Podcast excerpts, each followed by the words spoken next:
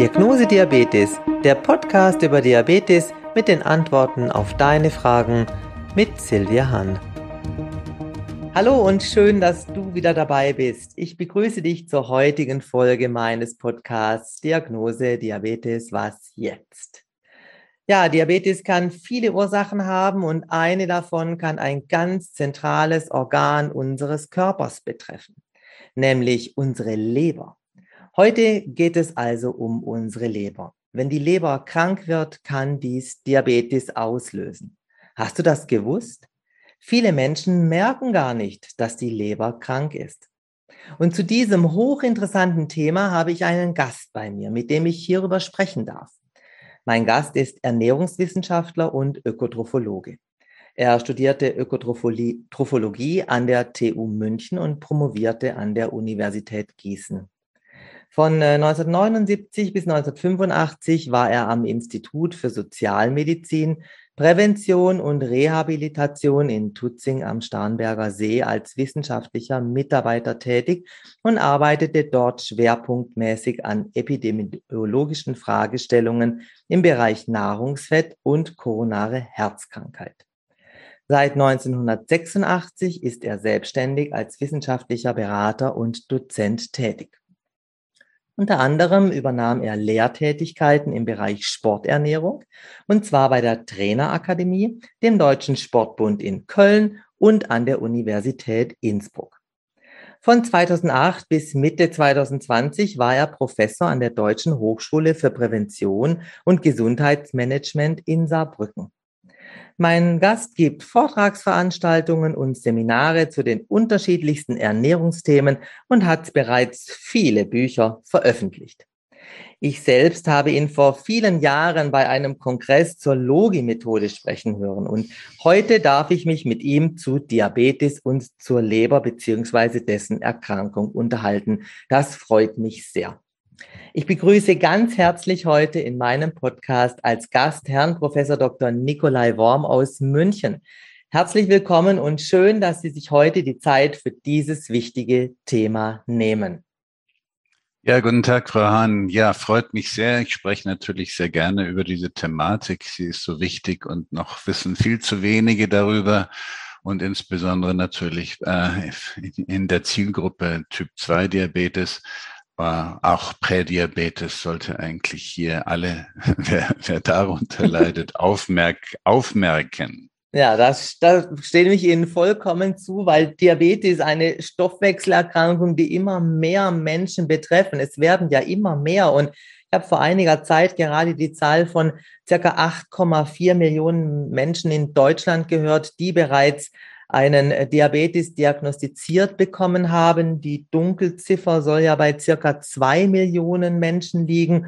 Und es sind für mich einfach unglaubliche Zahlen. Und ähm, ja, natürlich meine Frage, was sagen Sie dazu? Ganz klar.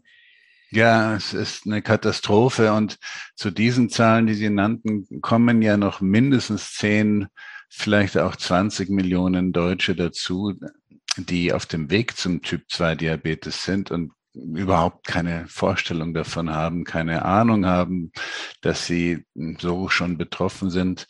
Ähm, wir haben leider keine guten Zahlen in Deutschland. Ähm, das sind einfach nur Schätzungen von mir übertragen aus ähm, Daten, die, die wir aus USA, England, Australien bekommen, mhm. mit ähnlichem Lebensstil. Ähm, ja, das ist eine, eine Volkskrankheit ungeheuren Ausmaßes und äh, Heutzutage haben wir so viel gute medizinische Therapien, dass man auch diese Menschen ja ähm, bis zum Lebensende hohem, im hohen Alter mitschleppen wird. Und die Frage ist, wer, wer soll das eigentlich finanzieren? Die hohen Kosten für Medikamente und für andere Therapieoptionen. Mhm. Also gerade auch bei Diabetes Typ 2 äh, bin ich immer auch der Meinung natürlich, man kann selber noch ein bisschen etwas tun da dafür, dass es eben wieder besser wird, dass äh, vom Diabetes, dass man da wegkommt. Und ähm, gerade hier diese Lebensstilveränderung, würde ich jetzt mal sagen, würde sehr, sehr viel auch dazu beitragen. Ja, in der Tat, man kann sozusagen Diabetes zurückdrehen, wenn man es rechtzeitig beginnt. Oder man kann ihn gar nicht entstehen lassen, wenn man rechtzeitig darauf aufmerksam gemacht wird, dass man auf dem Weg dahin ist. Und da spielt eben die Leber eine große Rolle. Ähm, leider Gottes ist ja das ganze Gesundheitssystem eher darauf ausgerichtet, dass man einfach nur Blutwerte anguckt und dann Medikamente äh, verschreibt äh, und Patienten dahingehend auch quasi schon programmiert sind. Ja, äh, was tun ist ja anstrengend. Also lieber eine Pille nehmen und auf den Blutwert, Blutzuckerwert schauen und dann passt schon. Also das ist leider eine, eine völlig verquere und fehlgeleitete ähm, ähm, Gesundheitspolitik oder Diabetestherapie gewesen, die uns äh, ja noch viele Jahre viele Nachbeschwerden und Nachkosten äh, bescheren wird. Die Eigenverantwortung jedes Einzelnen, das würde ich jetzt da gerne dazu beitragen, weil ich finde einfach, wir selber sind für unsere Gesundheit selber verantwortlich und dürfen dies nicht in andere Hände geben. Ja, eigentlich schon, aber hm, die Leute sind gewöhnt, äh, lassen sich eine Pille verschreiben und dann, dann ist schon alles wieder in Ordnung. Mhm. Ja, zur Leber, Sie haben es schon angesprochen, ähm, eins unserer ja, zentralen Organe unseres Stoffwechsels. Ich finde, die wird immer etwas ja so beiseite geschoben, unsere Leber.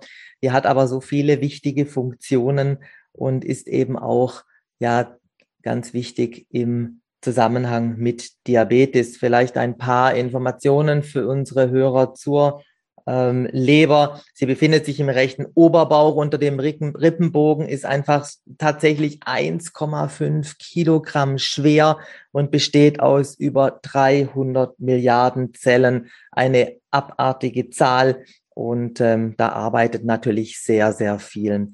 Ja, die Leber ist das größte innere Organ unseres menschlichen Körpers und ist ja nicht nur Filter- und Entgiftungsorgan, sondern sie hat ja ganz, ganz viele Aufgaben, die hier im Körper tatsächlich ablaufen. Die Leber ist an der Blutzuckerkontrolle tatsächlich ganz stark beteiligt. Sie ist für die Herstellung und Abbau von Hormonen und wichtigen Eiweißen zuständig, ebenfalls bei der Herstellung von Cholesterin und Gallensäuren spielt sie eine große Rolle. Der Ab- und Umbau von Stoffwechselprodukten geschieht in der Leber sowie die Speicherung von Fett, Kohlenhydraten, Vitaminen, Eisen und ähm, ja, die Filterfunktion und die Entgiftung natürlich ganz klar, gerade bei Alkohol und auch Medikamenten, auch da kommen die Medikamente wieder und die Leber unterstützt unser Immunsystem. Und ähm, jetzt ist natürlich die Leber unser großes Thema heute, weil sie eine der Ursachen für Diabetes sein kann. Und ja, deswegen sitzen wir jetzt heute zusammen. Und was ist denn jetzt, wenn die Leber krank wird? Herr Dr. Ja, können Sie da? Ja, ja, also, ich glaube, das ist ganz einfach zu verstehen. Wir reden hier ja nicht von der gesunden Leber, sondern von der Fettleber und zwar von der nicht alkoholisch bedingten Fettleber. Also die alkoholbedingte, durch Alkoholmissbrauch entstehende Fettleber, das ist ja ein altbekanntes Thema, aus der dann äh, eine Fibrose und eine Zirrhose entstehend, äh, entstehen kann und daraus Leberkrebs. Aber äh, das ist ein anderer Weg, ein anderer Krankheitsweg, der auch altbekannt ist. Ich mhm. habe mich konzentriert die letzten zehn Jahre auf diese neue Volkskrankheit nicht alkoholisch bedingte Fettleber. Mhm. Und äh, ich, ich glaube, die Zuhörer und Hörerinnen können das relativ einfach nachvollziehen, wenn ich Folgendes sage. Eine Leber ist extrem wichtig, hat tausende von Aufgaben. Sie haben ja schon viele gerade aufgezählt. Und wenn eine Leber verfettet ist, dann funktioniert sie nicht mehr richtig und dann ist eben unser Stoffwechsel enorm davon betroffen. Mhm. Und dann führt eben typischerweise die, die, die klar klarste, erst, erste deutliche Störung, die hier entsteht, führt eben hin zum Typ 2 Diabetes. Merken denn die Betroffenen immer gleich, dass sie mit der Leber ein Problem haben? Also Ja, leider nicht. Ähm, das, man hat so unspezifische ähm, Störungen. Ja, man ist müde, man fühlt sich abgeschlagen, aber dafür gibt es ja tausend andere Gründe. Also mhm. da würde man nicht direkt auf die Leber stoßen.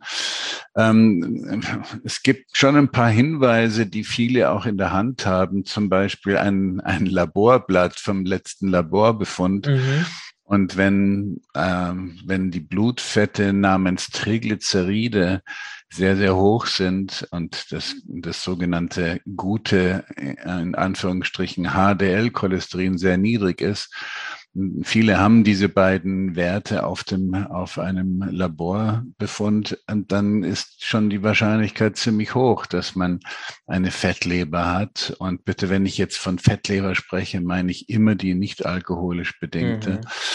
Das ist schon mal ein erster deutlicher Hinweis und dann heißt es einfach ab zum Arzt ähm, und dann weiter äh, der ganzen Geschichte nachgehen. Viele Ärzte werden wahrscheinlich einen Ultraschall haben und, äh, und mit dem Schallkopf kann man auf die Leber äh, draufgehen, auf der Bauchdecke und dann, wenn sie fett genug ist, die Leber, dann kann der Arzt oder die Ärztin das erkennen, äh, indem eben die, diese Schallwellen anders reflektiert werden als umliegende Gewebe. Meistens vergleicht man das mit dem Nierengewebe und wenn das Lebergewebe heller erscheint auf dem Bildschirm, dann spricht das für eine Fettleber. Nachteil ist, ähm, erst ab etwa zehn Prozent oh, okay. Fettanteil in der Leber äh, sieht man das. Aber per Definition ist die nicht alkoholische Fettleber bereits ab fünf Prozent Fett im Lebergewebe ähm, sozusagen manifest. Also man sieht die ersten, den, den, den Anfang dieser Fettleber im Ultraschall leider nicht. Mhm. Die tut ja auch nicht weh erstmal, die Leber, so viel ich weiß. Genau, also sie tut nicht, sie tut ja. nicht weh, sie macht unspezifische Symptome, nicht mhm. Müdigkeit, Abgeschlagenheit, würde man nicht auf die Leber kommen. Und ja. dann ist es leider immer noch so, dass viele Ärztinnen und Ärzte bei einer solchen Diagnose mit Ultraschall sagen, naja, sie haben eine Fettleber, das ist nicht so schlimm, essen Sie nicht so viel Fett. Das ist so die, die häufigste Aussage, die ich rückgemeldet ja, das bekomme ich rückgemeldet von Patienten. Und äh, ja, das ist natürlich eine Katastrophe, dass diese Empfehlung so gegeben wird. Mhm. Ach du lieber Himmel.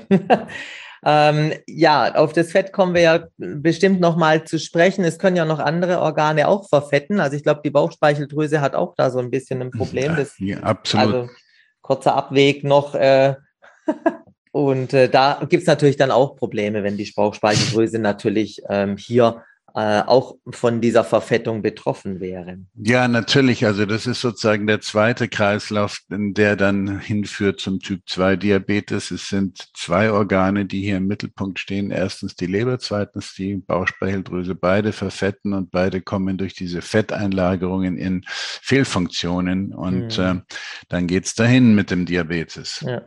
Das heißt also, diese typischen, Organ, äh, typischen Symptome gibt es jetzt äh, nicht. Also eben diese Müdigkeit, weil ich habe eben mal diesen Spruch, die Müdigkeit ist der Schmerz der Leber gehört. Und ähm, da ist jetzt natürlich auch die Frage, gibt es äußerliche Anzeichen äh, für so eine Fettleber? Kann man da irgendwie was, äh, was sehen oder so?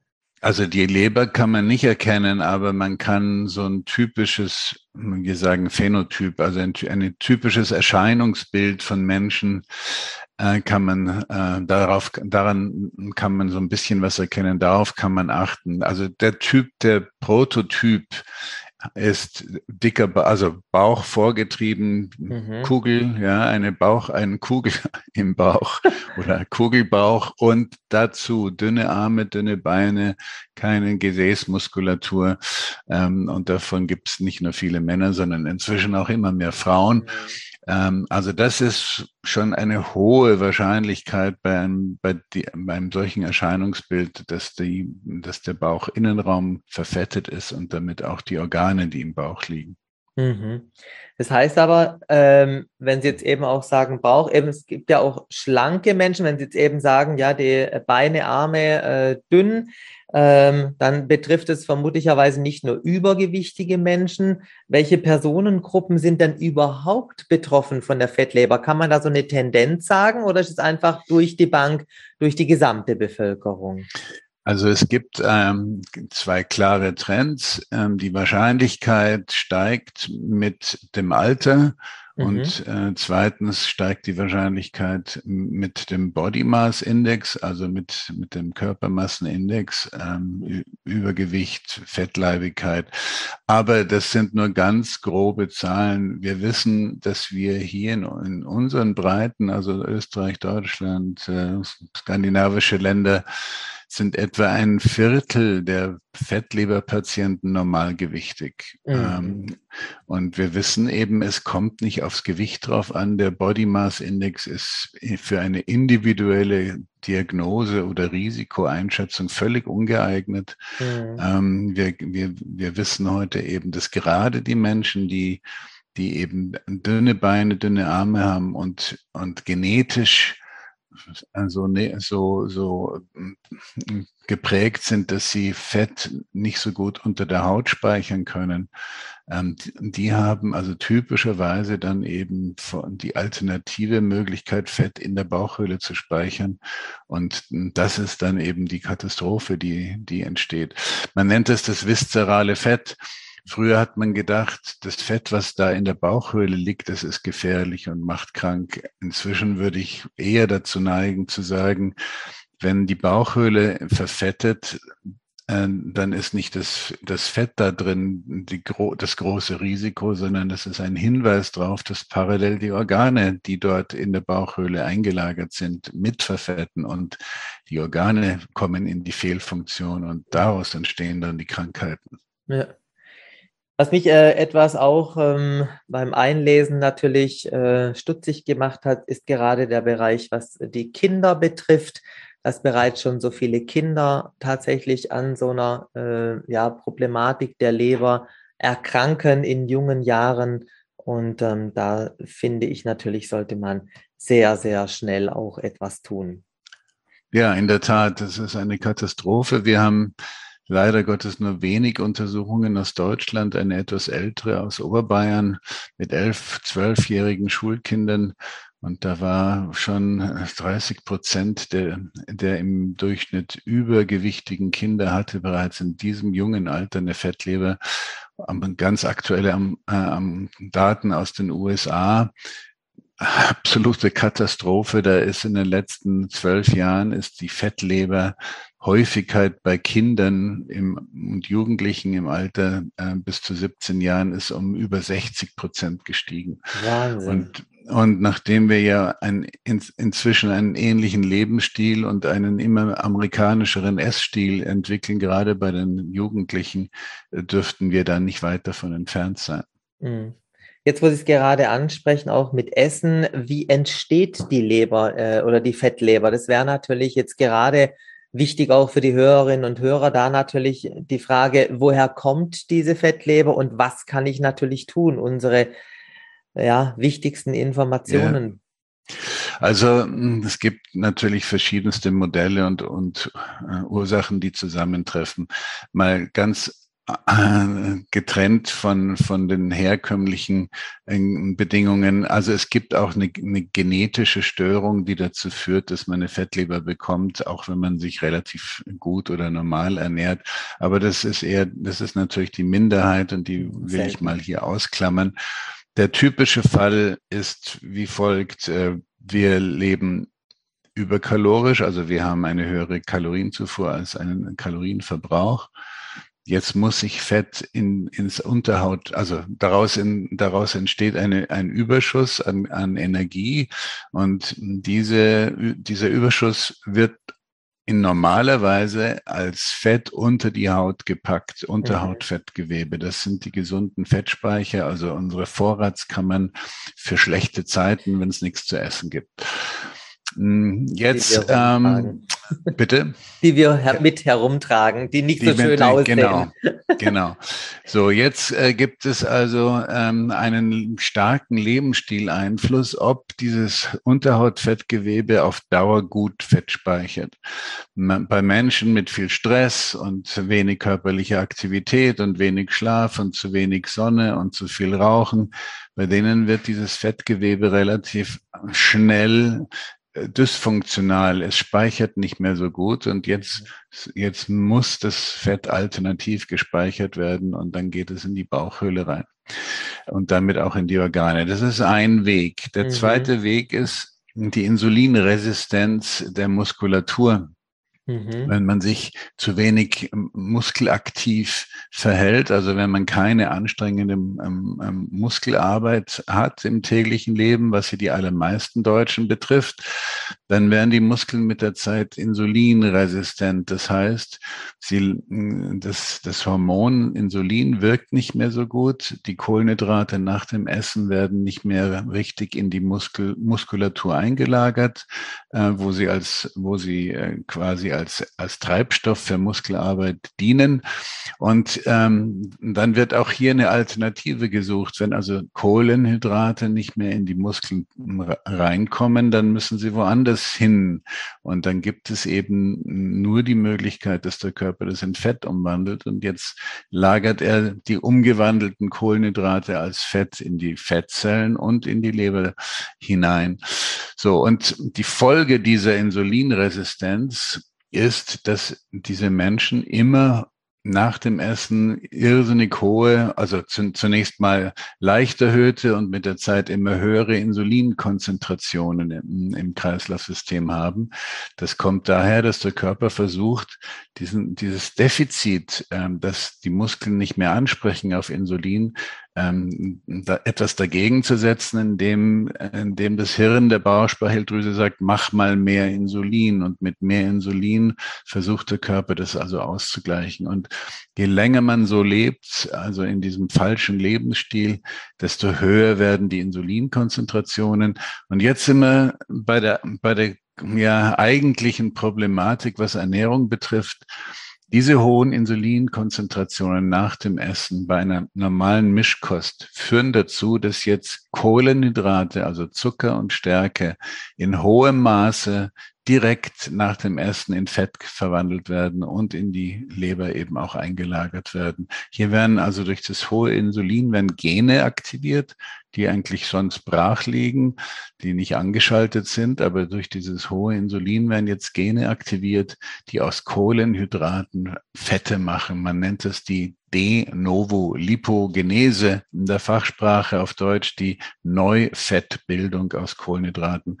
Und das ist eben die große Krux.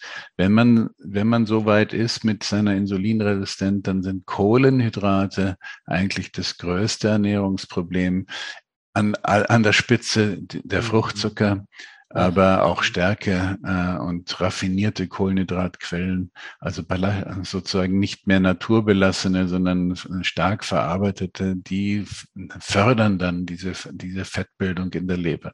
Mhm. Also ist tatsächlich auf der einen Seite die Bewegung, äh, diese, die uns eigentlich jetzt fehlt, die wir früher ja auch hatten und durch ja. unsere ganze Weiterentwicklung äh, mit der Technik natürlich jetzt viel Bewegung weggefallen ist.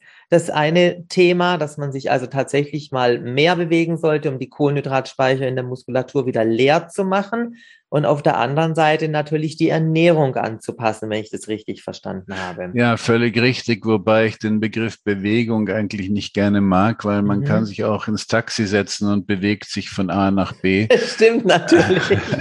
Also, also die gemein, eigene körperliche Gemeint ist anstrengende, also ich betone anstrengende okay. Muskelaktivität. Mhm. Sonst wäre, sonst ohne Anstrengung äh, in der Muskulatur werden die Kohlen Kohlenhydrate, die dort gespeicherten äh, Glykogenreserven, das ist, das ist also die Speicherform der Kohlenhydrate, werden gar nicht verbraucht. Wir müssen mhm. die Muskeln anstrengen, so wie das früher war. Wissen Sie, so als Jäger und Sammler müssen Sie erstmal Ihr Frühstück jagen und sammeln gehen und dann ja. war schon mal eine Anstrengung dabei. Ja, und dann wurde gegessen und dann wurde ähm, erholt, dann wurde geschlafen. ja, und dann hat man Essenspausen gehabt, die genau. natürlich auch ganz wichtig sind. Vielleicht darf ich das auch noch dazu sagen. Ja, die, klar, selbstverständlich. Die Leber, die Leber äh, verbraucht relativ viel Zucker, Kohlenhydrate, alleine dadurch, dass sie das Hirn versorgen muss. Und immer wenn sie nichts essen, äh, typischerweise jede Nacht, haben sie acht Stunden keine Nahrungszufuhr. Und in mhm. der Zeit muss unser Hirn mit Energie versorgt werden. Und das gelingt, indem das Hirn aus dem Blutzucker entnimmt.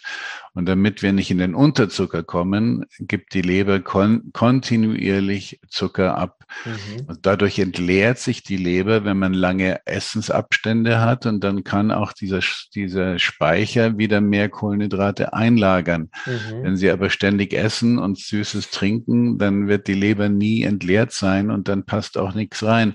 Ich verwende immer gern das Beispiel Auto, PKW.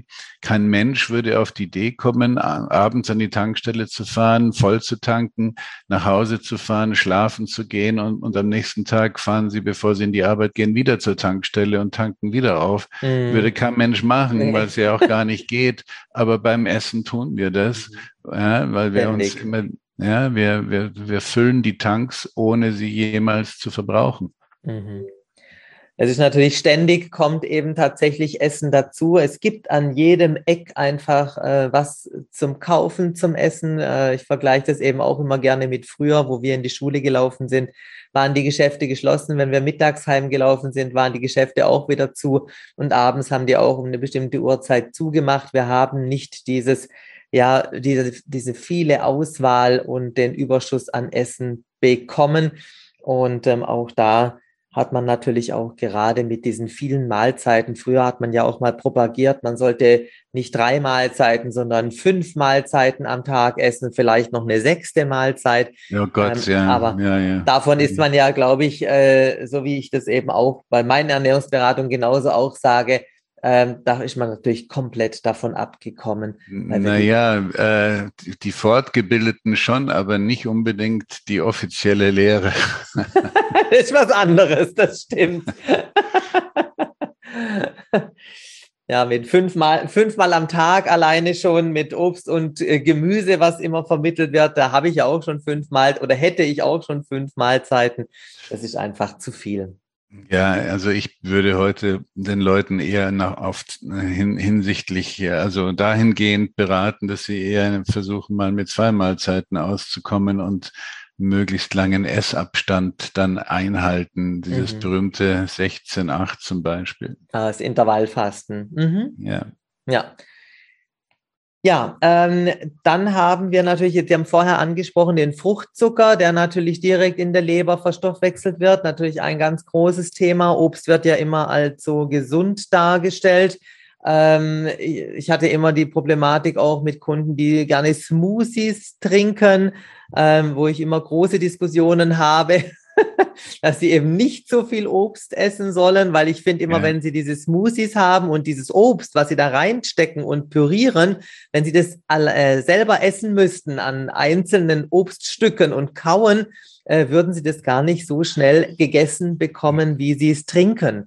Was sagen ja, Sie da dazu? Ja, absolut richtig. Also äh, nicht nur nicht nur so schnell, sondern die würden es gar nicht mengenmäßig einem, machen. Mhm. Also in einem großen Glas Apfelsaft sind halt fünf Äpfel drin äh, oder fünf Orangen im Orangensaft. Also ähm, äh, ich habe eine ganz einfache ein, äh, Faustregel.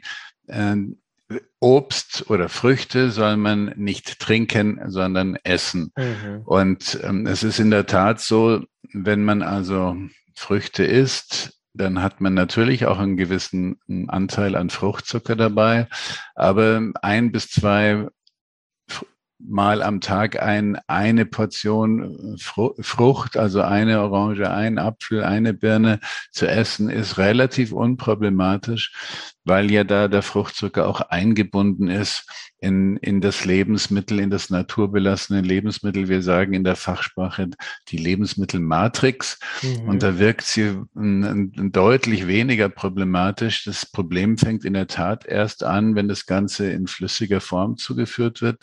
Okay. Und insbesondere sind es dann eben die, die gesüßten Getränke, die mit, mit unserem normalen Haushaltszucker, weiß oder braun gesüßten Getränke, die enthalten, dieser Zucker besteht ja zur Hälfte aus Fruchtzucker. Und wenn man da also Cola Classic oder, oder ja, Limos und Eistees und so weiter trinkt, dann kommen sie eben gerade im Sommer, selbst als Schorle getrunken, kommen sie dann, wenn sie einen Liter Schorle trinken, haben sie, haben sie hohe Fruchtzuckeranteile. Und das sind die die größten Probleme, weil die gehen schnell durch den Magen durch, die landen ganz schnell in der Leber, die Leber kommt nicht mehr hinterher mit der Verstoffwechselung dieses Zuckers und baut dann eben Fett raus und lagert es als Fett ein. wir hatten es ja schon gerade, ja, also das mit dem Fruchtzucker ist natürlich ein ganz großes Thema für sich, aber wir hatten es ja auch gerade schon von den offiziellen Regelungen ähm, und eben auch von Kohlenhydraten. Also ich habe früher mal so in der im ersten äh, Lehrgang hieß es, äh, unsere Ernährung soll aus 55 Prozent Kohlenhydraten bestehen ähm, und dann eben noch aus Fetten und aus äh, Eiweißen. Wenn wir 55 Prozent unserer Ernährung, glaube ich, aus Kohlenhydraten aufnehmen, äh, dann sehe ich uns hier alle in die Richtung der Leberproblematik zu laufen.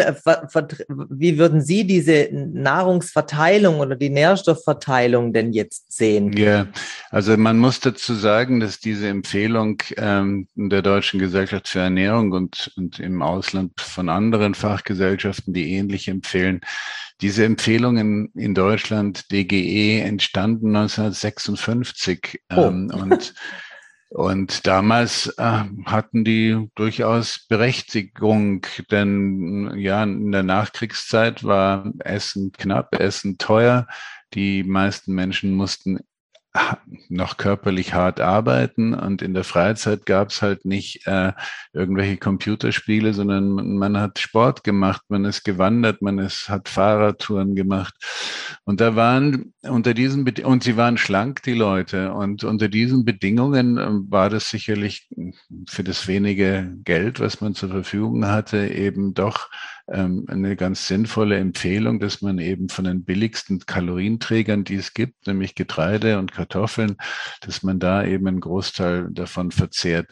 Nun, dass man aber diese Empfehlungen, die für eine Bevölkerung in der Nachkriegszeit erdacht wurde, auch 2022 auf eine überwiegend übergewichtige und fettleibige und bewegungsfaule Bevölkerung überträgt, ist natürlich der absolute Wahnsinn.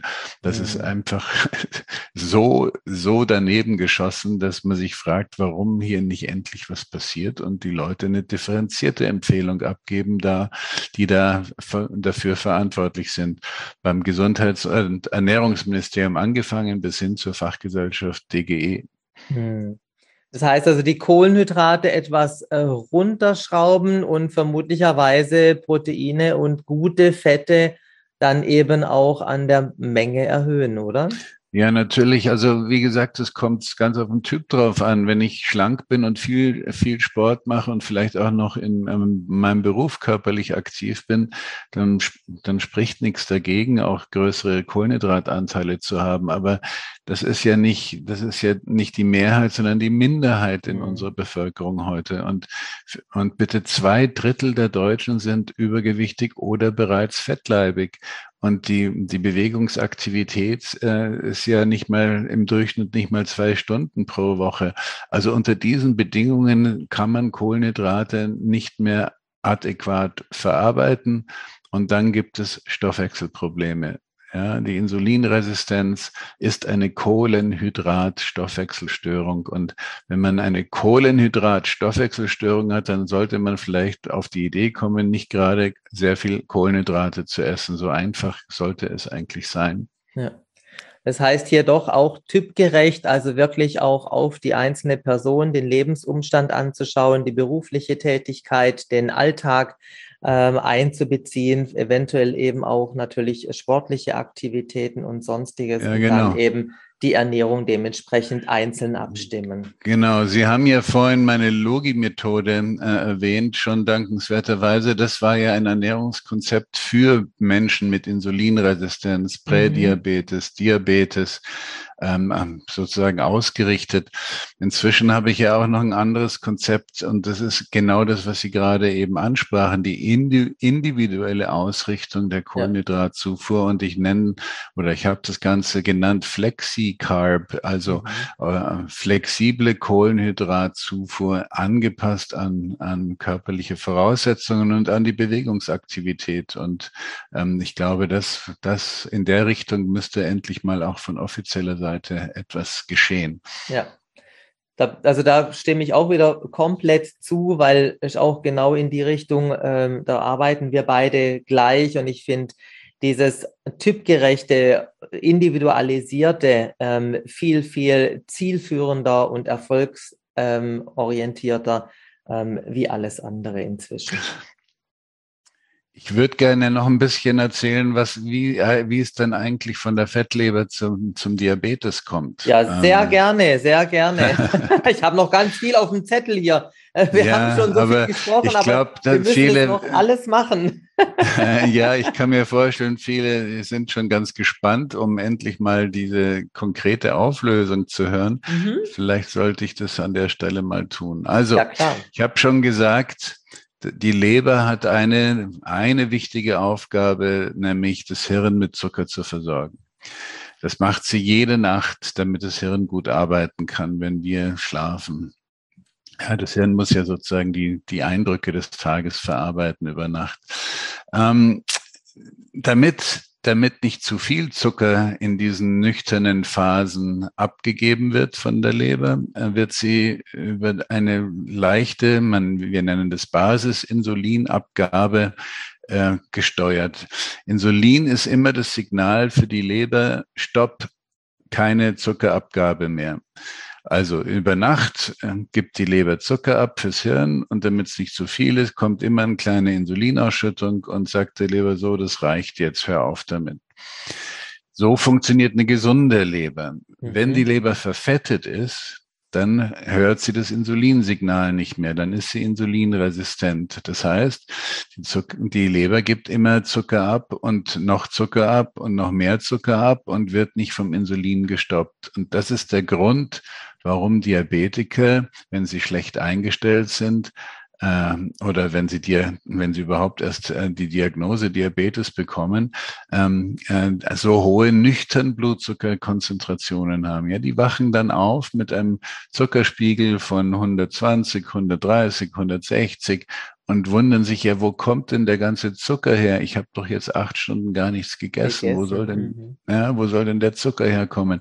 Ja, der kommt natürlich aus der fetten, nicht mehr gut äh, gesteuerten, nicht mehr gut kontrollierten Leber. Ähm, und das ist das ist Punkt eins, also das, deshalb hohe nüchtern Blutzuckerspiegel. Aber jetzt steht, jetzt stehen die Leute auf und frühstücken und meistens mit Kohlenhydraten. Und jetzt kommt natürlich eine starke Insulinausschüttung nach der Mahlzeit. Und jetzt hört die Leber aber wieder das Insulin nicht. Das heißt, jetzt kommt über das Frühstück Zucker oder über das Mittagessen Zucker und die Leber wird nicht gebremst und gibt zu dem Essen also über, über die Nahrungszufuhr, Zucker über die Nahrungszufuhr gibt jetzt auch noch Zucker aus der Leber ab. Und so entstehen diese extrem hohen äh, Blutzuckerspiegel nach dem Essen. Ja, dann geht's rauf auf 180, 200, 220, 240. Und das ist natürlich nicht nur über die, über die ähm, Nahrungszufuhr erklärbar, sondern darüber, dass die Leber unkontrolliert Zucker abgibt. Das ist also die eine Seite, die hinführt zu, zur Hyperglykämie, zu den hohen Blutzuckerkonzentrationen. Die andere Seite kommt aus der Bauchspeicheldrüse mit der Zeit verfettet eben auch oder kommt es eben auch zu Einlagerungen von Fett in die Bauchspeicheldrüse. Das sind oft eben auch äh, unphysiologische, also nicht gesunde Fett, Fettkombinationen oder ähm, ja, ähm, wie soll ich sagen, Fettsäuren, die da eingelagert werden und ähm, die können Entzündungen auslösen und Fehlfunktionen äh, in der Bauchspeicheldrüse auslösen. Ähm, die Leber gibt übrigens, die Fettleber gibt auch Proteine ab, die in der Bauchspeicheldrüse landen und dort Entzündungen auslösen. Und wenn das Inselorgan, also wenn die, die Zellen, die für die Insulinproduktion in der Bauchspeicheldrüse verantwortlich sind, wenn die auch entzündet und werden, dann kommen sie in eine Fehlfunktion und so, und, und, und dann wird nicht mehr genügend Insulin produziert. Ja, bei einer Insulinresistenz muss, muss diese muss dieses Organ ja immer immens viel Insulin bereitstellen. Und äh, wenn man dann eben nicht mehr ganz so viel schafft, dann ist die Insulinwirkung nicht da und dann wird eben der Zucker nicht entsprechend aus dem Blut entfernt. Und so, so fördert es weiterhin die Blutzuckerkonzentration, also die Hyperglykämie auf der anderen Seite. Leber auf der einen, die nicht mehr gut funktionierende Bauchspeicheldrüse auf der anderen Seite und diese entzündeten äh, Inselzellen, also diese Beta, die oder das Inselorgan mit den Beta-Zellen, die Insulin produzieren, die werden dann mit der Zeit, wenn sie krank sind, entzündet sind, eben auch abgebaut. Und dann kommt man mit der Zeit sogar in, in, in, in, in die Situation, dass man künstlich Insulin zuführen muss, weil die Eigenproduktion total äh, da niederliegt. Und die gute Nachricht ist jetzt, wenn man das alles rechtzeitig erkennt und rechtzeitig mit einer Ernährungsintervention dagegen steuert, dann kann man das alles wieder rückgängig machen. Man kann die Beta-Zellen in der Bauchspeicheldrüse und die Leberfunktion wieder völlig herstellen, wenn man alle diese beiden Organe entfettet. Und so kann man in die Remission kommen. Also das ist das neue Stichwort Diabetes-Remission. Mhm wo man früher gesagt hat, es geht nicht, war, ist man aber heutzutage wieder in die Richtung unterwegs, dass man tatsächlich was machen kann. Und aber da haben wir natürlich dann wieder eben dieses Selbstständige da oder Eigenverantwortliche wieder zu handeln.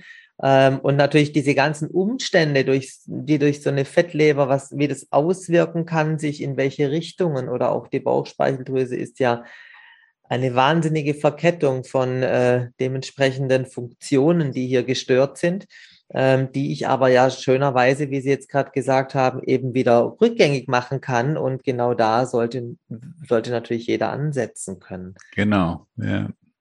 Es ist ähm, übrigens, es gibt jetzt auch seit neuestem von der Deutschen Diabetesgesellschaft neue Ernährungsempfehlungen, mhm. endlich mal vernünftige äh, kann man kostenfrei diese neuen Empfehlungen auf der, auf der Webseite der Deutschen Diabetesgesellschaft runterladen. Die widersprechen übrigens in vielen Punkten dem, was äh, offiziell als Ernährungsempfehlung von der Deutschen Gesellschaft für Ernährung ähm, abgegeben okay. wird. Ja. Ähm, kann man nur dringend empfehlen. Und äh, da wird in diesen Leitlinien oder in diesen neuen Empfehlungen wird eben auch tatsächlich der Begriff Remission jetzt verwendet. Man kann Diabetes zurückdrehen, wenn man es richtig macht und rechtzeitig macht, ohne Medikamente. Ja, und auch jedes Medikament heißt es ja, was wirkt, hat auch Nebenwirkungen. Und auch da sollte sich natürlich auch jeder im Klaren sein, mit jedem Medikament stresst er ja auch nochmal die Leber. Ja, in der Tat. Ja. Richtig. ähm, wenn man jetzt so eine, also wenn man jetzt so weit ist und weiß, okay, ich weiß, ich kenne jetzt die ganzen Vorgänge im Körper, Sie haben das ja auch super beschrieben, sehr einfach, dass es für alle auch verständlich ist. Ähm, und ähm, ich möchte jetzt einfach was machen. Ich möchte meiner Leber jetzt helfen. Ähm, ich kann natürlich jetzt hier die Ernährung auf der einen Seite eine Veränderung machen, die Bewegung. Muss ich denn auf irgendwas achten, äh, auf Vor Vorerkrankungen oder wenn jetzt schon jemand Medikamente einnimmt? Ja, natürlich. Ähm, man muss auf einiges achten. Also es gibt um die, das Thema heißt jetzt Leber entfetten. Mhm. Ähm, da gibt es verschiedene Ansätze. Das prinzipiell Richtige ist, ähm, Kalorien einsparen. Also wenn man niedrigkalorisch, unterkalorisch isst, mhm. lebt, dann wird, werden alle Energie, also da alle Fettspeicher eben mit der Zeit für die Energiebereitstellung herangezogen und dann entfetten Gewebe im Körper aber auch eben die Leber. Also ähm, das ist nichts Neues, das wissen wir schon seit langer Zeit. Ähm, also eine kalorienarme Ernährung hilft mit der Zeit eben auch die Leber und die Bauchspeicheldrüse wieder zu entfetten. Nun ist es aber für viele ja ein rotes Tuch, weil, weil viele, viele, viele, die, gerade die Diabetiker haben schon x-mal versucht abzunehmen und das gelingt dann am Anfang und dann, dann kommt man wieder in den Schlendrian und dann nimmt man wieder zu. Also deswegen ist aus meiner Sicht eben so wichtig, auf die Dinge hinzuweisen, die unabhängig von einer Kalorienreduktion, unabhängig von einer Gewichtsreduktion helfen, die Leber zu entfetten. Und da habe ich eben in meinem Leberfastenkonzept eben auch Schwerpunkte gesetzt. Wir wissen heute aus vielen, vielen Studien, die, die Patienten haben ja mit Kohlenhydraten ein besonderes Problem. Mhm. Wenn wir also die Kohlenhydrate deutlich reduzieren, also von meinetwegen 40, 45 Prozent der Kalorien runter auf 20 Prozent, so einfach mal um eine einfache Hausnummer zu sagen, äh, dann hilft das bereits äh, in relativ kurzer Zeit die Leberfunktion und die Leberfettanteile also Leberfunktion zu verbessern und die Fettanteile in der Leber zu reduzieren. Das funktioniert noch besser, wenn man noch krasser die Kohlenhydrate reduziert in Richtung ketogene Kost. Also wenn Sie dann in Richtung 15, 10, 5 Prozent Kohlenhydrate gehen, dann wird es noch, wird es noch schneller und erfolgreicher gehen. Aber es ist natürlich auch viel schwerer durchzuhalten. Ich bin deshalb ähm, ein, ein, ein Freund von Kombinationsansätzen. Äh, Kalorienreduktion ja, aber auch Kohlenhydratreduktion.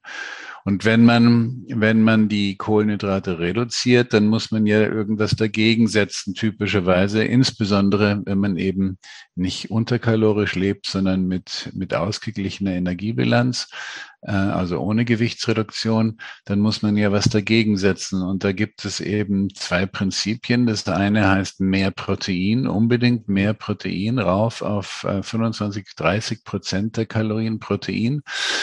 Ähm, wobei sich übrigens das Milchprotein hier als besonders effektiv mh, hm, herausgestellt hat, als besonders wirksam, weil dieses Milchprotein offenbar eben ähm, nicht nur Kalorienersatz ist und Aminosäuren liefert, sondern auch Verbünd, ein Verbund von gewissen Aminosäuren, ähm, man nennt das Peptide, die dann eben auch so eine Art Hormonwirkung haben und helfen, die Leber zu entfetten. Mhm. Und der zweite, An der zweite Ansatz ist, statt Kohlenhydrate mehr Fett zu essen. Und da stehen zwei Fettarten ganz im Mittelpunkt. Das eine ist das native Olivenöl. Mhm.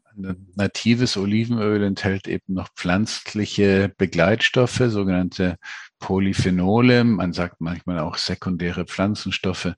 Und eines dieses, dieser Polyphenole im, im nativen Olivenöl hilft eben auch, die Leber wieder ähm, zu entfetten und mhm. äh, die Entzündung rauszunehmen. Also ganz besonders äh, empfehlenswert. Und das sind die, die Omega-3-Fettsäuren und zwar nicht aus Walnüssen und nicht aus Raps ähm, oder Leinsamen und deren Öle, sondern aus, aus hoch ungesättigten, langkettigen Omega-3-Fettsäuren. Und da sind wir bei den Fischfetten. Mhm. Oder heutzutage gibt's Algenzüchtungen, die auch diese Fette produzieren. Also die Algen produzieren diese die gleichen Fette, die man eben auch im fetten Meeresfisch findet und ähm, dann kann man entsprechende Supplemente hm, dann nehmen oder Öle, die damit angereichert sind. Mache ich selber auch jeden Tag und ähm, dann kann man hier ähm, effektiv dazu beitragen, dass die Leber entfettet, selbst ohne Kalorienreduktion und selbst ohne Gewichtsreduktion. Mhm. Und am besten funktioniert es natürlich, wenn man das alles miteinander kombiniert.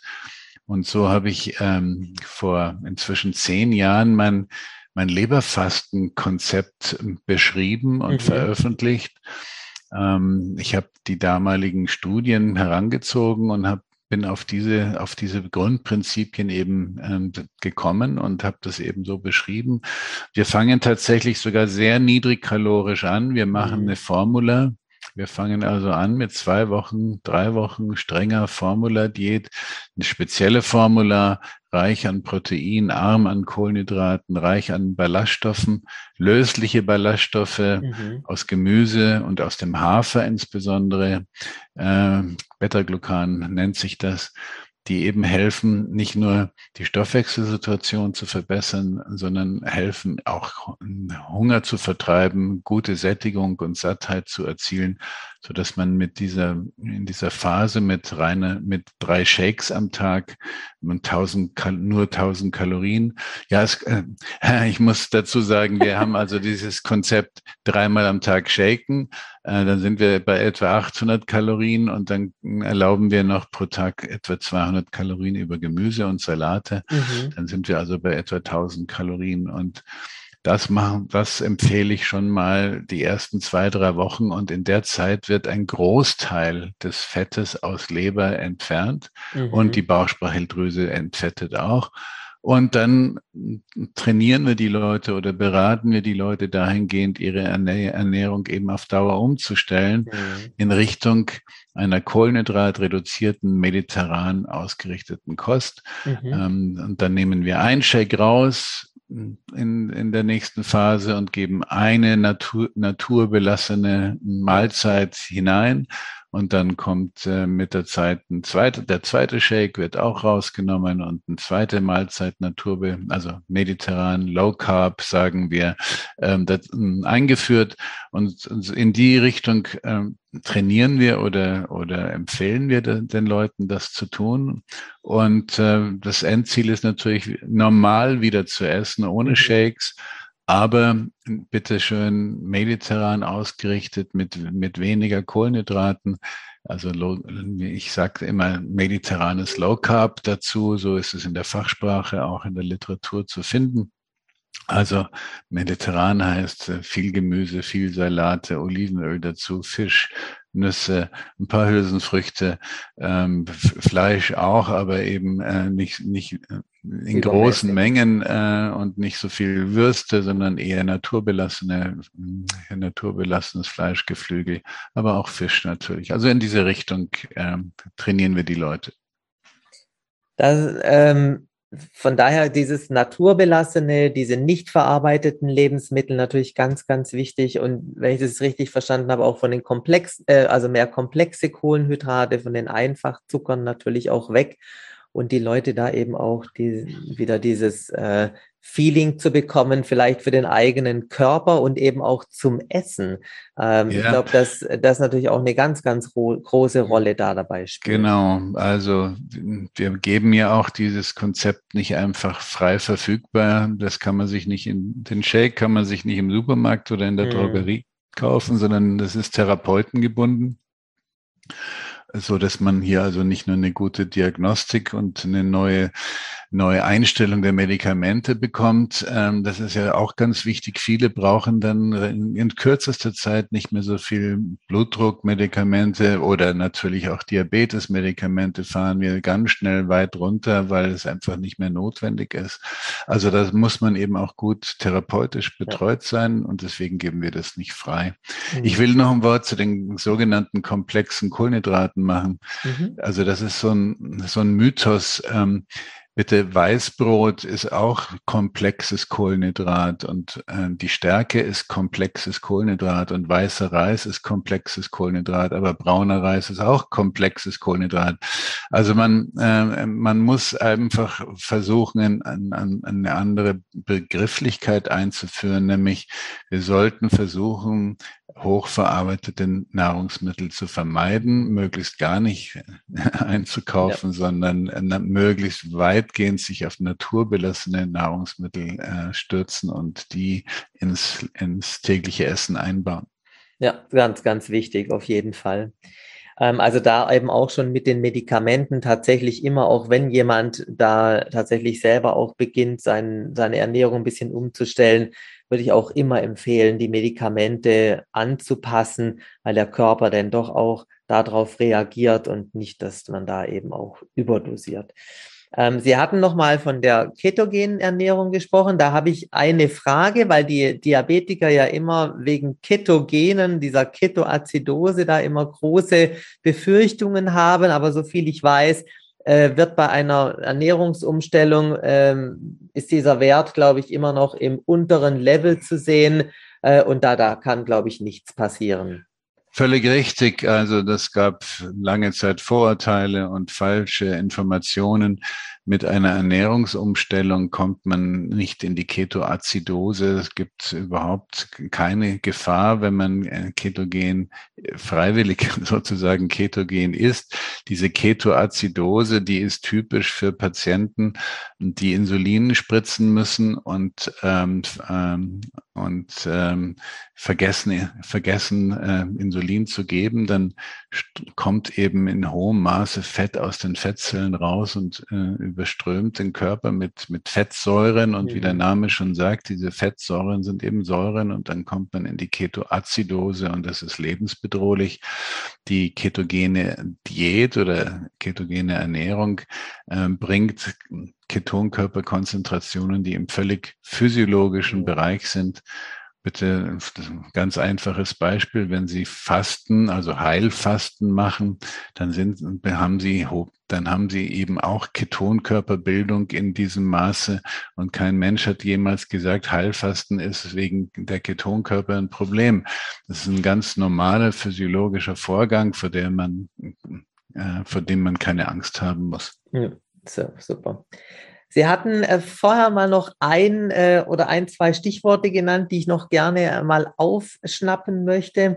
Ähm, Stress ist ein äh, Indikator, ein weiterer Indikator natürlich bei der ganzen Geschichte.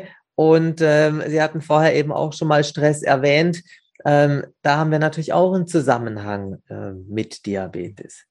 Ja, richtig. Also Stresshormone äh, also eine, eine Ausschüttung, hohe Ausschüttung von Stresshormonen unter Dysstress führt dazu, dass die Fettspeicherung verstellt wird, nämlich weg vom Unterhautfettgewebe hin in die Bauchhöhle. Mhm. Ja, das ist ein ganz klarer Zusammenhang, wer nicht nur über Rauchen, sondern auch äh, sondern auch über, über Stress. Und die Kombination von beiden ist besonders äh, wirksam. Also wer gestresst viel raucht, muss damit rechnen, dass, ähm, dass Fette in Zukunft eben äh, vermehrt in die Bauchhöhle gelagert werden. Und dann sind sie eben auch in den Organen. Und dann mhm. geht's dahin mit den, mit den Problemen. Ja, das haben wir ja schon gehört. Das heißt also, Stress reduzieren und am besten das Rauchen auch noch lassen. Absolut, ja. genau.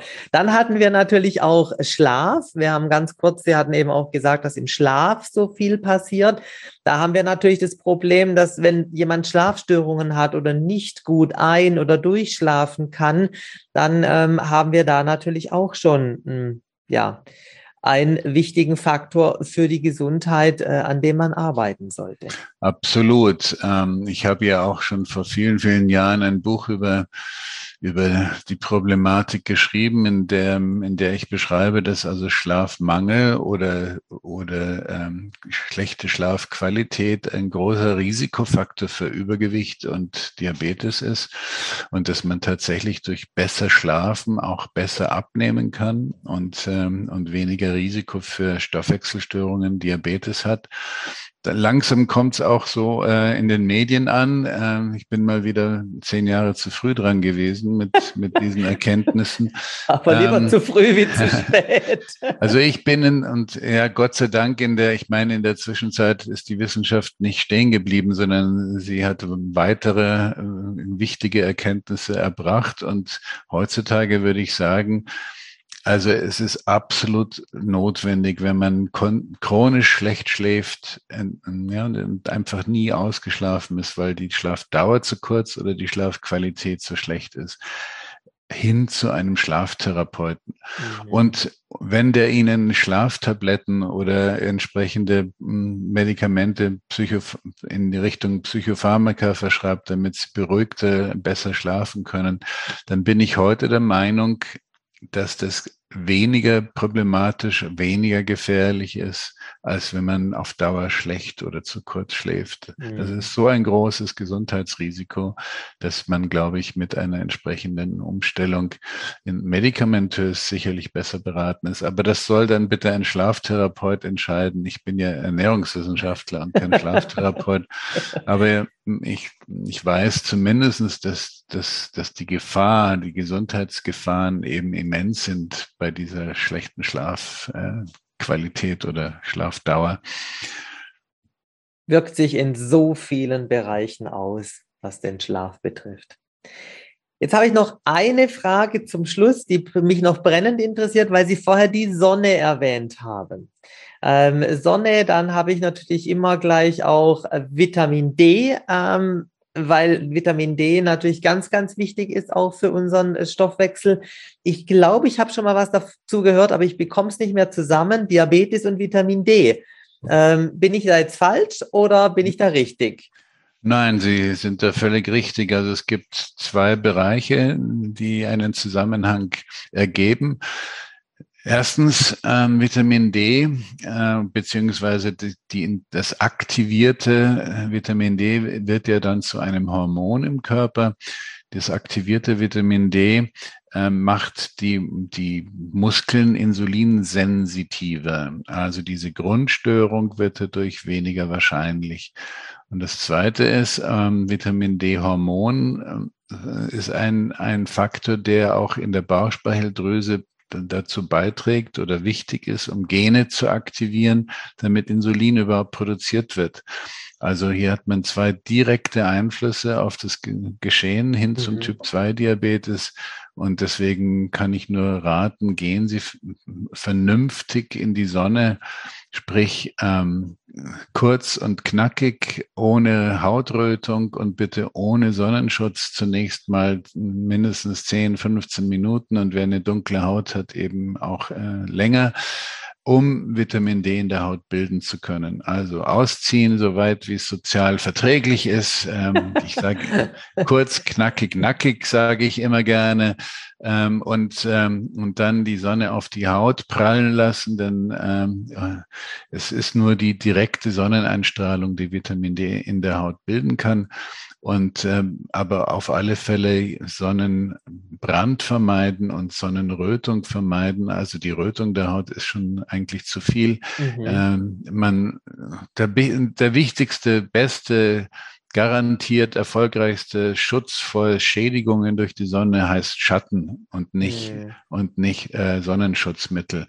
Die haben ja eine eigene Problematik, weil es sind eben Chemikalien, die wir dann im Körper aufnehmen. Okay. Also kurz an die Sonne, und dann wieder raus und in den Schatten. Und das ist ein, ein hervorragendes Vorgehen. Und im Sommerhalbjahr können wir mit, ja, wenn wir einfach die Sonne ausnutzen und auch, es reichen, reicht ja schon kurze Hosen und, und kurzärmeliges Hemd, wenn man das regelmäßig macht, um genügend versorgt zu sein. Dann kommt man auch durchs Winterhalbjahr ohne Supplemente, wenn man einen guten Spiegel, ein, ein gutes ähm, Depot aufgebaut hat im mhm. Fettgewebe und wenn man das nicht macht, dann kriegt man mit Sicherheit Vitamin D-Mangel äh, im Winterhalbjahr und dann haben wir eine Knochenproblematik und Diabetesproblematik und so weiter. Sie sagten, es sei das Letzte, was Sie noch ah. von mir wissen wollen, aber. Also ich, äh, was, was meine Fragen waren, äh, aber das, das war jetzt auch gekommen. Ich hätte Sie gefragt, was müssen wir noch den Hörerinnen und Hörern sagen?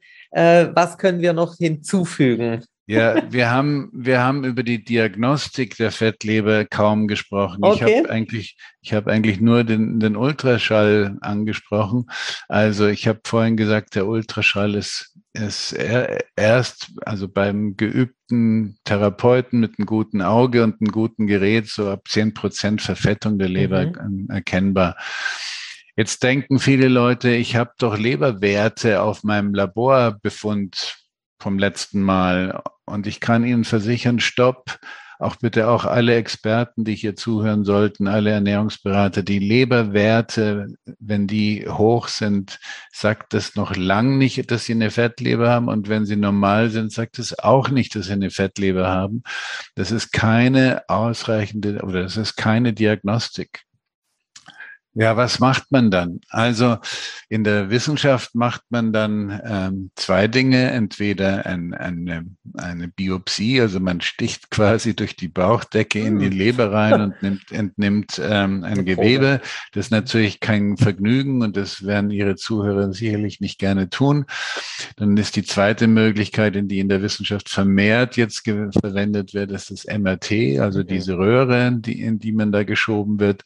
Da kann man exakt exakt bestimmen, an welcher Stelle wie viel Fett lagert, eben auch in der Leber. Allerdings ist es teuer. Also wer sich leisten will, äh, bitte, da haben Sie eine sehr genaue Diagnostik, aber es ist eben für die meisten zu teuer. Mhm. Deswegen verwenden wir gerne in, unser, in unserem Leberfastenkonzept zusätzlich zum Ultraschall äh, einen, einen sogenannten Wahrscheinlichkeitsrechner. Mhm. Ähm, das ist ein von italienischen Leberfachärzten kreiertes Instrument. Das ist eine, ein, ein Rechner, den man selber füttern kann, auch im Internet. Ähm, der verwendet vier vier Daten, vier Parameter, mhm. nämlich den Teilchenumfang, den kann jeder selber messen, den Body Mass Index, den kann jeder selber ausrechnen. Ja. Und dazu kommen noch zwei Laborwerte. Das eine sind die Triglyceride, mhm. ja, wie hoch ist der Triglyceridspiegel und der andere Wert ist einer der, der verschiedenen Leberwerte, der nennt sich Gamma-GT oder GGT. Mhm. So, wenn man diese Werte einträgt in, in diese Formel, For, Formel. Und diese Formel heißt international Fatty Liver Index, auf mhm. Deutsch Fettleberindex. Wenn man diese Werte einträgt in diesen Rechner dann und auf Enter drückt, dann kommt eine Zahl raus. Mhm. Die Zahl geht also von 0 bis 100. Der Bereich geht von 0 bis 100. Und wenn die Zahl, die dann das Ergebnis über 60 ist, dann hat man mit hoher Wahrscheinlichkeit eine Fettleber. Oha. Wenn die Zahl, die da rauskommt, unter 20 ist, dann hat man mit hoher Wahrscheinlichkeit keine Fettleber. Mhm. Also bei 55 oder, oder 50 würde ich schon mal unbedingt zum Arzt gehen. Und wenn die Zahl 70, 80, 90 ist, umso schneller, um mhm. noch rechtzeitig einzugreifen. Diesen Rechner findet man im Internet ähm, von den italienischen Fachärzten, aber wir haben diesen Rechner übernommen, auf unsere Website gestellt mhm. ähm, und einfach einfach zur Verfügung gestellt, kostenfrei natürlich. Man muss einfach auf, auf die, auf die Website Seite gehen, die genau. nennt sich www.leberfasten.de oder mhm. leberfasten.com und auf dieser Startseite etwas nach unten rollt, scrollt, wie man so schön sagt, ähm, dann findet man äh, diesen Eintrag, berechnen Sie Ihren FLI, berechnen Sie Ihren Fettleberindex. Und da sind vier, vier Felder, da gibt man diese vier Werte ein und drückt auf Enter und dann hat man das Ergebnis. Also dann, liebe Hörerinnen und Hörer, macht den Test, erfahrt, wie hoch euer Fettleberrisiko ist, einfach und aussagekräftig mit diesem Fettleberindex.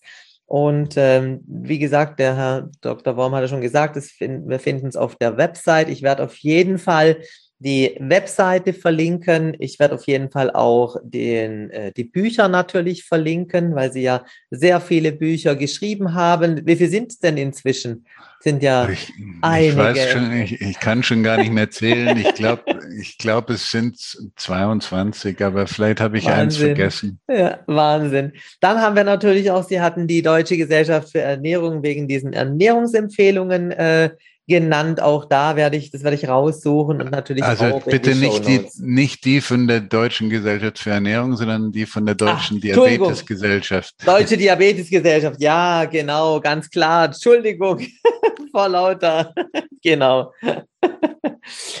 ja, ähm, das heißt so zusammenfassend, Fettleber, man kann den Test machen, kann dann dementsprechend auch zum Arzt gehen, das überprüfen lassen und kann dann eben auch selber eine Lebensstilveränderung machen, also die Ernährung umstellen, anpassen, mehr Bewegung, also anstrengende Bewegung machen, hauptsächlich auch Kräftigungsübungen natürlich, die Mahlzeitenverteilung pro Tag, also die Anzahl der Mahlzeiten anpassen, zwei bis drei Mahlzeiten, wie Sie auch genannt haben, bis Intervallfasten zum Beispiel auf guten Schlaf achten, den Vitamin D-Haushalt achten äh, und dann den Stress reduzieren, dann haben wir ja schon mal einiges getan, um dem Ganzen entgegenzuwirken. Absolut. Gibt es noch irgendwas, was wir vergessen haben, Herr Dr. Ach, wir haben bestimmt vieles vergessen, aber ähm, das äh, ist ja auch irgendwie ein bodenloses Fass. Da kann man ja auch viele Stunden drüber sprechen und diskutieren. Ja. Also dann bleibt mir natürlich nur noch, Herr Dr. Worm, Ihnen ganz, ganz herzlichen Dank auszusprechen für diese vielen wichtigen, mega wichtigen Informationen, das ganze geballte Wissen, die Tipps von Ihnen, das äh, einfache Erklären, dass es auch wirklich jeder auch verstehen kann, auch ohne großes Fachwissen. Und die Hörerinnen und Hörer können hier natürlich ganz viel mitnehmen. Also vielen, vielen Dank hierfür. Ja, sehr gerne. Ja, und liebe Hörerinnen und Hörer, wir hören uns bei der nächsten Episode, wenn es wieder heißt Diagnose Diabetes. Was jetzt? Herzlichen Dank, dass du heute wieder mit dabei warst. Wenn dir diese Episode gefallen hat, freue ich mich auf deine positive Bewertung. Du hast Fragen rund um das Thema Diabetes? Dann schreib mir gerne eine Nachricht. Meine Mailadresse lautet diabetes.silvia-hahn.de. Ich freue mich, wenn du auch beim nächsten Mal wieder mit dabei bist, wenn es heißt Diagnose Diabetes, was jetzt?